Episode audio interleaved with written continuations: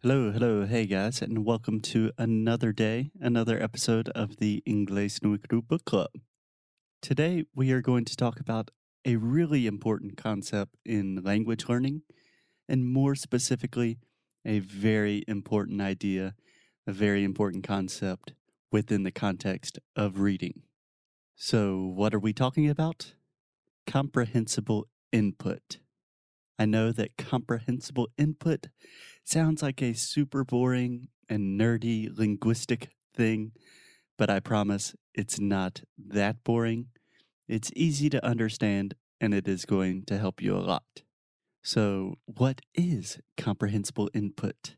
That is a great question.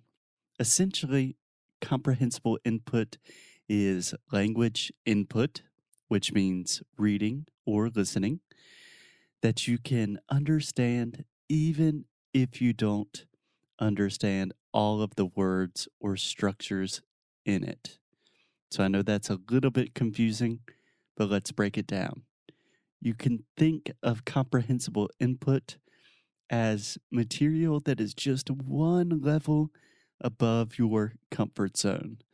So the idea is that you are just outside of your comfort zone. And this way, you are constantly and consistently making improvements, and it will really help you acquire language more naturally instead of forcing you to focus on new grammatical structures and difficult vocabulary, things like that. So let's take a moment to think about the benefits of comprehensible input and why you should seriously consider adding more comprehensible input to your language studies. So, benefit number one of a comprehensible input it's effective, it just works. So, let's imagine that. That you start reading some really difficult literature in English. You are probably going to have a really difficult time understanding everything.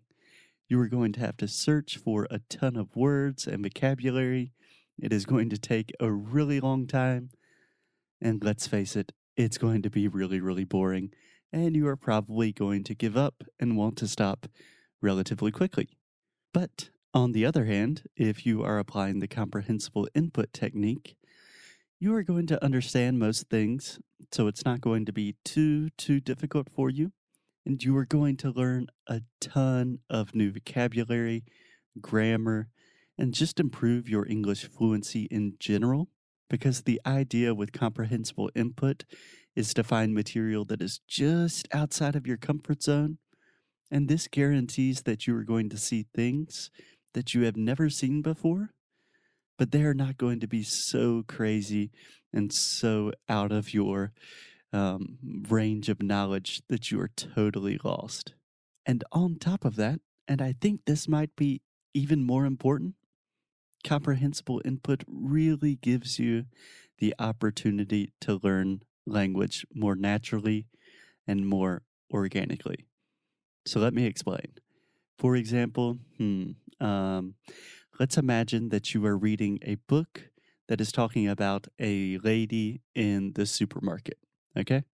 If this is a really advanced book or a piece of classic literature or something like that, then maybe you would read something like Then the middle aged widow reached into her well trodden burlap sack and handed a freshly picked citrus to the unsuspecting cashier. Something like that, with a lot of fancy words. I am just making this text up off the top of my head. This is not a real text but you get the idea. The text is quite complicated. It uses a lot of words and expressions that you are not familiar with or you do not understand. And more importantly, it uses a lot of vocabulary and structures that you are probably not going to use in real life conversations. Now, let's take this to the other extreme. So, for example, let's imagine you're reading a children's book that is talking about the exact same subject a lady in the supermarket. So this time, maybe you find something like the lady buys an orange at the supermarket. And in this case, you understand everything. It's very simple. but you are not learning anything new. You are not challenging yourself. And that is a problem, honestly, because when you are learning a new language or learning any new skill, really, the challenge is how you make progress. So, finally, let's imagine the comprehensible input technique using this same example. So, you are still reading about a lady in a supermarket, but this time, although the material is just a little bit out of your comfort zone, you can still understand more or less everything. So, in this case, you might read something like The young woman took three fresh oranges and two ripe pears out of her grocery bag and handed them to the friendly girl at the cash register. In this case, you completely understand the context.